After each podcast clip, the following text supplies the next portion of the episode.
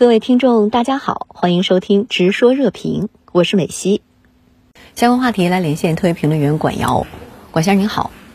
日本前首相安倍晋三的国葬将在周二下午举行，但这次国葬安排在日本引起巨大反弹，各界抗议声不绝。您对此有何观察？好的，主持人。那么这是全球范围内时隔八天进行的又一场国葬礼，但是呢，和上周一在伦敦举行的另一场极尽哀荣。英伦三岛几乎所有国民都在全情投入的盛大的国葬礼相比，日本政府周二将在东京武道馆操办的这一场国葬啊，争议与反对声呢都堪称是海啸，甚至啊已经引发了极端事件。那么上周三，一名连巡连遇七旬的男子在日本首相官邸附近自焚，身体大面积烧伤，而施救的东京消防营营救人员啊也在确认。他在现场留下了一个字条，上书“我个人坚决反对安倍国葬礼”的字样。相信啊，这样一个非常事态，无论对国葬礼的操办者、对安倍家人乃至日本社会，都是极具震撼力的。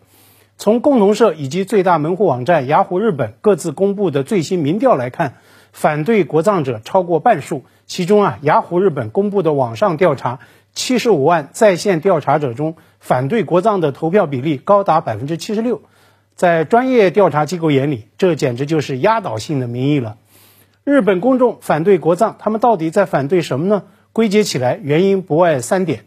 第一，投入争议。内阁官方长官此前就公布说，这次国葬花费预计是十六点六亿日元，折合呢八千万元人民币。在日本经济复苏乏力、叠加新冠疫情与民生压力的这个大背景之下，面对如此大手笔的开销，老百姓自然是火大。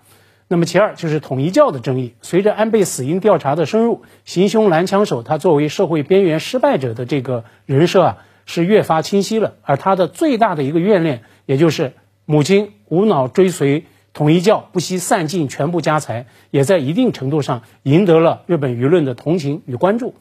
媒体调查就显示，安倍生前曾经接受统一教的政治捐款，而执政党上周呢也公开承认。内部调查显示，至少一半的自民党议员都与神通广大的统一教有经有过经济联系，那么这更加激起日本民众的反弹与不满。其三就是安倍争议，没错，安倍他确实是日本战后执政期最长的首相，但是呢，他很难称得上是全民政治家。安倍在政坛不乏政敌，在民间反对他的施政理念和内外政策者呢，同样也是大有人在。明天的国葬礼，两位前首相以及四个福岛县的知事都已经确认缺席。我想，这在其他国家恐怕都是不可想象的。嗯，虽然民众强烈反对，但日本政府还是坚决推进国葬安排。首相安田文雄上周也在联大会议期间强调，将趁势开展吊唁外交。对此您如何看？对执意推进国葬安排，岸田政府公开谈到的原因主要有两个：第一，安倍是日本政战后。执政时间最长的首相。第二，在日本大地震震后重建、强化日美安保同盟等等内政外交领域呢，他的建树是颇多的。但是啊，现任首相岸田本人他在内政外交的一系列的考量，无疑也是国葬的推手。那么就内政而言，岸田希望以国葬礼的安排来显示执政党的团结，来安抚笼络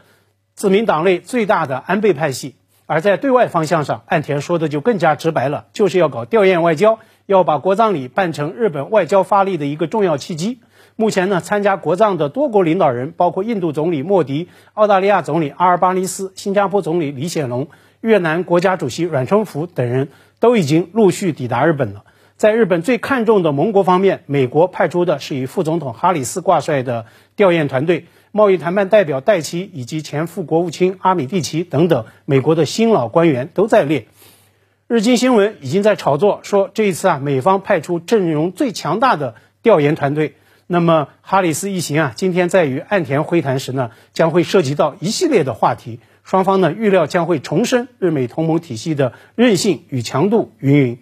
但是啊，耐人寻味的是，随着加拿大总理特鲁多因为忙于国内应对飓风。那么在最后一刻宣布取消国葬行程，那么对日本方面尤其看重所谓 G7 成员国面向外交的岸田来说，乃至日本舆论来说，都是相当不爽的。那么包括英法德意等等欧洲大国，他们派出的都是退下来的领导人。所以啊，今天下午共同社刊播的电稿就用了这样一个标题，说 G7 多派前首脑出席国葬，吊唁外交，民意受挫。那么共同社甚至引述日本首相官邸一位匿名人士所谓苦笑称说，往好了说，出席名单也并无亮色，难称豪华阵容。那么这位匿名人士啊，他大概是要对照英国国葬的规格，那么他才有名单没有亮色的这个苦笑。但是呢，我个人认为这样一个吐槽是相当失礼的，尤其啊还出自日本首相府人士之口。那么这般苦笑，又将前来参加国葬的印度、新加坡、澳大利亚的总理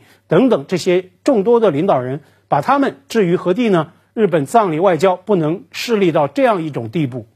美国副总统哈里斯率领的访问团已抵达日本，那么您对哈里斯此访亚洲如何前瞻？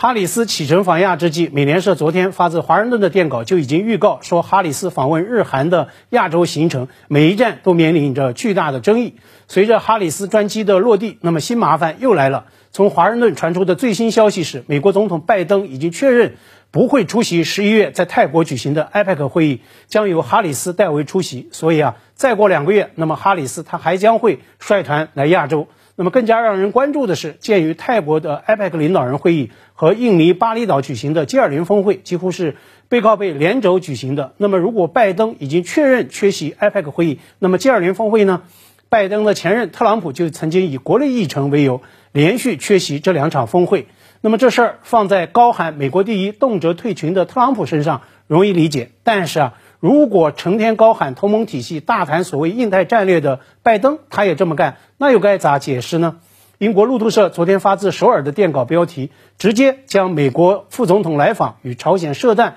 这两件事强行关联，称朝鲜在哈里斯访韩之前发射弹道导弹，半岛局势面临再度升级的风险。那么这对哈里斯当然是不小的一个挑战。